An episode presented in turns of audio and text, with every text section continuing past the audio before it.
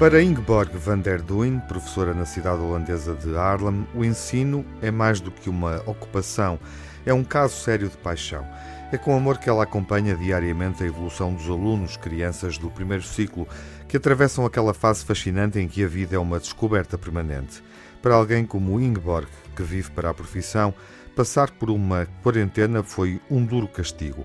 Quando as autoridades holandesas a decretaram, Ingeborg ficou a pensar no que faria para ocupar os dias. Ativa demais para ficar durante horas a olhar para o ecrã de um telemóvel ou de uma televisão ou a consumir livros de empreitada, lembrou-se de usar um dos hobbies, o tricô, para matar saudades dos 23 alunos. Como? Tricotando cada um deles. Sim, a professora Ingeborg tricotou 23 bonecos, todos personalizados.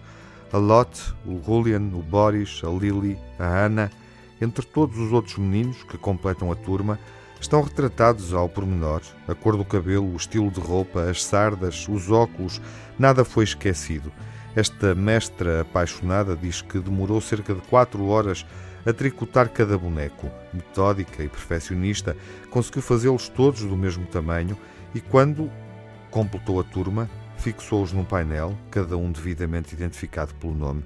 Gostamos desta história não apenas porque os bonecos são simplesmente incríveis, gostamos desta história pela promessa de amor que esconde dentro dela. Talvez seja verdade que não existimos até que alguém veja que nós existimos, que não falamos enquanto não houver quem ouça o que estamos a dizer, que não estamos completamente vivos enquanto não formos amados impossibilitada de ter os meninos consigo na escola, foi assim que esta professora holandesa arranjou forma de os recriar a três dimensões para os ver em casa. E como gostou do resultado da obra, partilhou-a depois com os pais e com os alunos.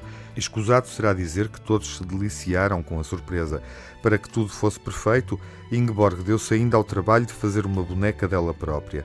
Perfeita como as outras, a esta boneca só faltou, dizemos nós, um coração enorme a sair do peito, pois um amor como o dela bem merecia ser imortalizado numa bonita peça de tricô.